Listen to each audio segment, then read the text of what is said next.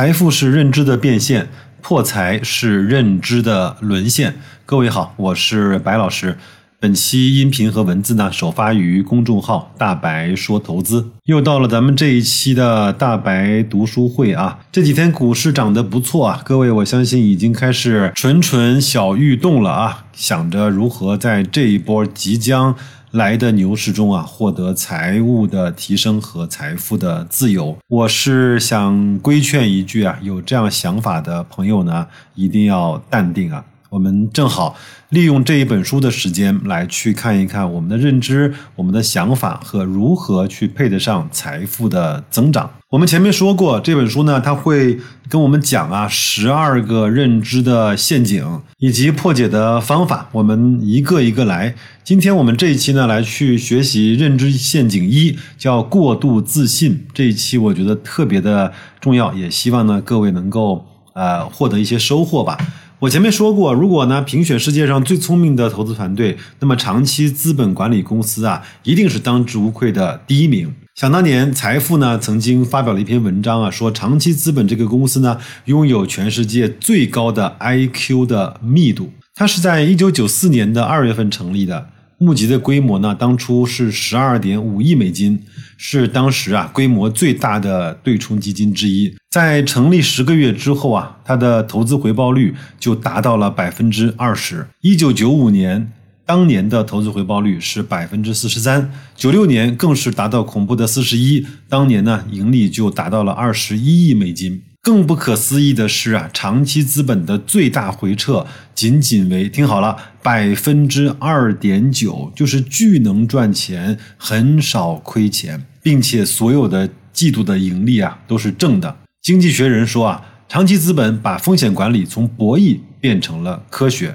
长期资本呢，当时为了获得持续的高收益，它只好不断的提高组合的杠杆，从最早的十八倍。提升到了二十八倍，意味着每一个点的波动将产生四千万美金的潜在的盈亏。极端的时候啊，长期资本的杠杆率居然达到了恐怖惊人的一百倍。九八年的金融危机很快呢就波及了俄罗斯和巴西等国家。进入九八年之后呢，俄罗斯大量的外资流出，外汇的储备呢几乎干涸。石油价格暴跌了百分之三十三，其实这个场景我们在几年前也见到过，对吧？股票市场呢，八个月之内跌了百分之七十五，短期利率呢飙升到了百分之两百。八月十七号，俄罗斯的突然发表声明，他们不会考虑偿还外国的债务。卢布马上就会贬值，也就是说啊，作为一个主权的国家政府，俄罗斯政府居然堂而皇之的告诉自己我要耍流氓了，这个呢给了长期资本呢致命的一击。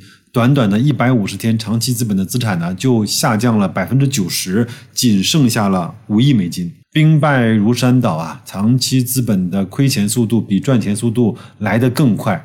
九八年的九月二十三号，美联储呢破天荒了召集了一次各大金融机构的头目啊，共同来去救助长期资本。为了防止系统性风险，美联储呢主导了长期资本的收购方案，联合了十四家华尔街银行以及三十六亿美金，收购了百分之九十的股权。但是呢，仅在两年之后，长期资本啊就被彻底的清算了。投资史上最著名的豪华天团彻底退出了历史的舞台。各位呢可以去看一部电影，叫《大而不倒》，这叫 Too Big to Fall。这个呢其实就是描写的跟这个类似的经历，很好看，各位可以去看一下。说完了长期资本的故事呢，我们再来说一下这种过度自信啊，在咱们个人的身体上它是怎么发挥的。曾经做过一个测试啊，我相信各位都知道，百分之八十二的司机认为自己的驾驶水平啊高于平均水平，百分之八十四的法国男人声称呢是自己是高出平均水准的好的伴侣，两千九百九十四个公司的创始人认为自己的创业的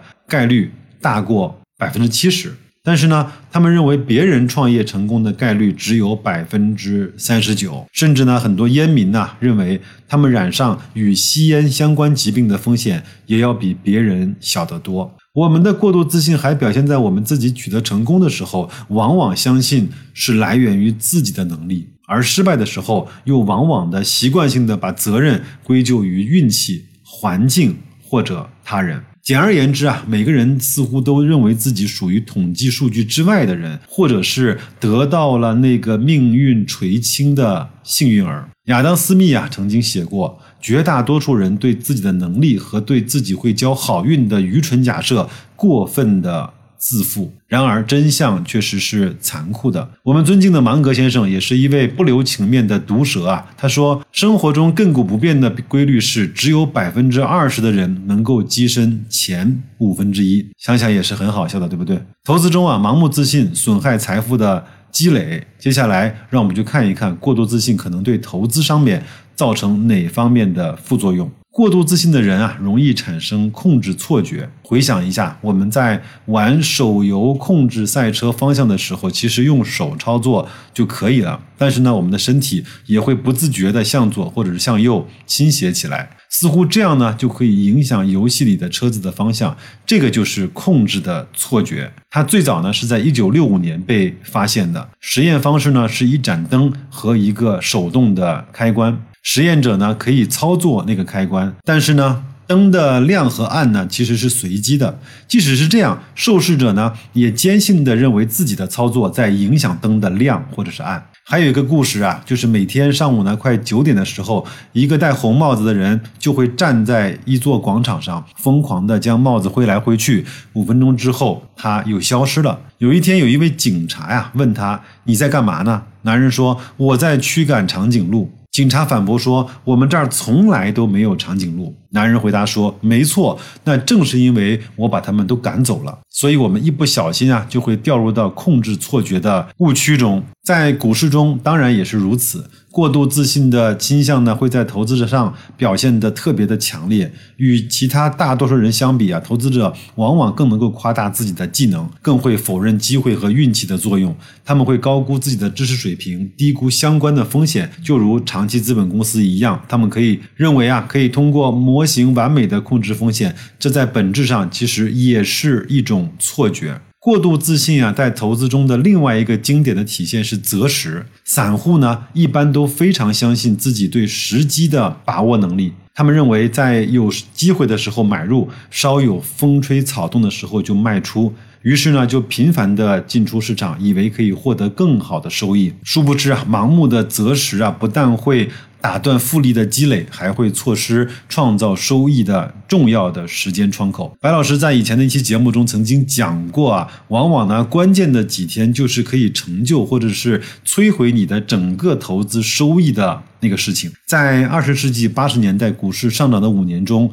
股价呢，每年大概的涨幅呢是百分之二十六点三，这个指的是美国的股市。那么坚持长期持有的投资者呢，资产会翻番。其实呢，这五年的大部分利润其实是在一千两百七十六个交易日日中的四十个交易日去得的。如果呢，在那四十个交易日你选择空仓的话，你的年均收益可能就从百分之二十六降到了百分之四点三。有一个学者啊，他。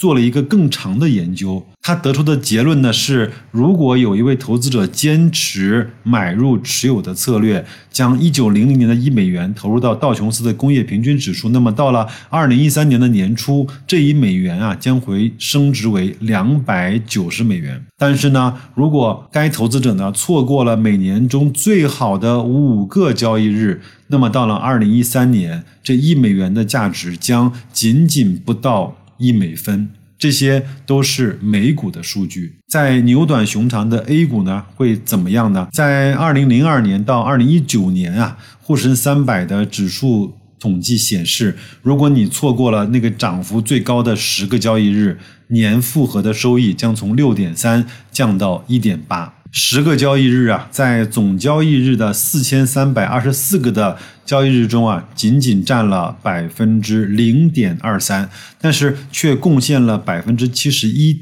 点四的收益。其实这些数据和这些道理，白老师在以前的节目中都反复的告诉大家，包括我跟大家分享那期张潇雨的个人投资课的那一期节目里面啊，也讲到了这些案例和数据。包括在我们的社群中啊，我们从来不去预测市场，我们只是对涨和跌用自己的计划去应对它。涨了我就卖一些，跌了我就买一些。但是这不是择时，这也不是手动，这是用系统来去在这样的波动中去获得那个收益。当然你说，呃，我这个不是投资是投机，但是我们保留好了在低估区域大量买入的那些底仓，我们做到在在低估的时候买入，在震荡的时候网格，在高估的时候。我们控制住贪婪的那个欲望啊，一起呢，在高估的时候把那些筹码卖给后面那些更疯狂的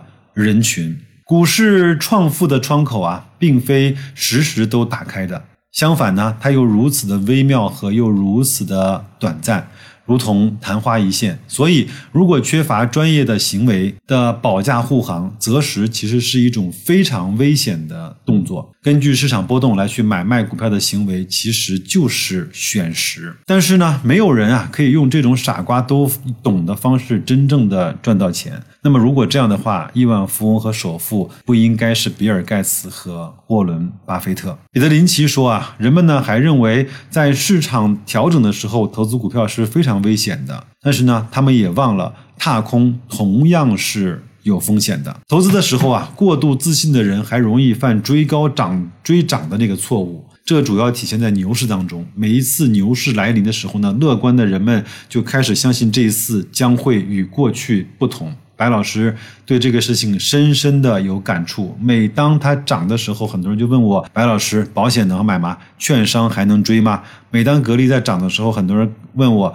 这个时候格力还能够入手吗？于是呢，在三千点的时候啊，就遥望五千点；五千的时候呢，又觉得股市呢会突破一万点。相信我，每没有一次是有例外的。如果这次的股市真的是从三千四、三千五涨到了四千点的时候，你听一听市场上有多少的声音会告诉你，一定会超过五千点，说不定还能够冲破六幺二四点。在牛市刚刚起步的时候呢，散户还一般比较。谦逊，还会咨询一下专业人士的看法。但是呢，一到牛市高潮的时候啊，散户就摇身一变成了股神了。那么那个时候呢，他可能啊就要向专业人士是去提供投资指导了。而这个呢，也是被认为牛市到头的特征之一。那如何破解这种自己过度自信的这种毛病呢？作者说，认识自己，承认无知啊，就是智慧的。开始，我们都知道希腊的阿波罗神庙在一个山坡上，那么正前方呢是一个空旷的山谷，神庙呢只剩下几根断壁残垣，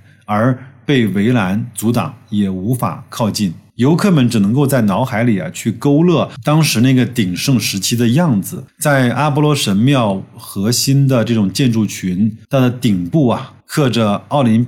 匹斯众神的浮雕，门柱上呢是那一句照耀千古的神谕，就是这五个字，叫认识你自己。所谓的神谕啊，本是人言，只不过呢，希腊的这种先哲不够自信，是借神的之口呢，增加这句话的权威性。这句神谕啊，之所以能够流传千年不息，因为它道出了人性的斯芬克斯之谜，就叫我是谁。百分之九十五的人啊，不知道自己不知道。投资呢，面临的难题同样也是认识你自己。猎豹的 CEO 傅盛啊，曾经有过这样的一幅四个图，各位可以去公众号“大白说投资”里面去看啊。他说，百分之九十五的人不知道自己不知道，只有百分之四的人知道自己不知道。那么，仅仅有百分之零点九的人知道自己是知道的。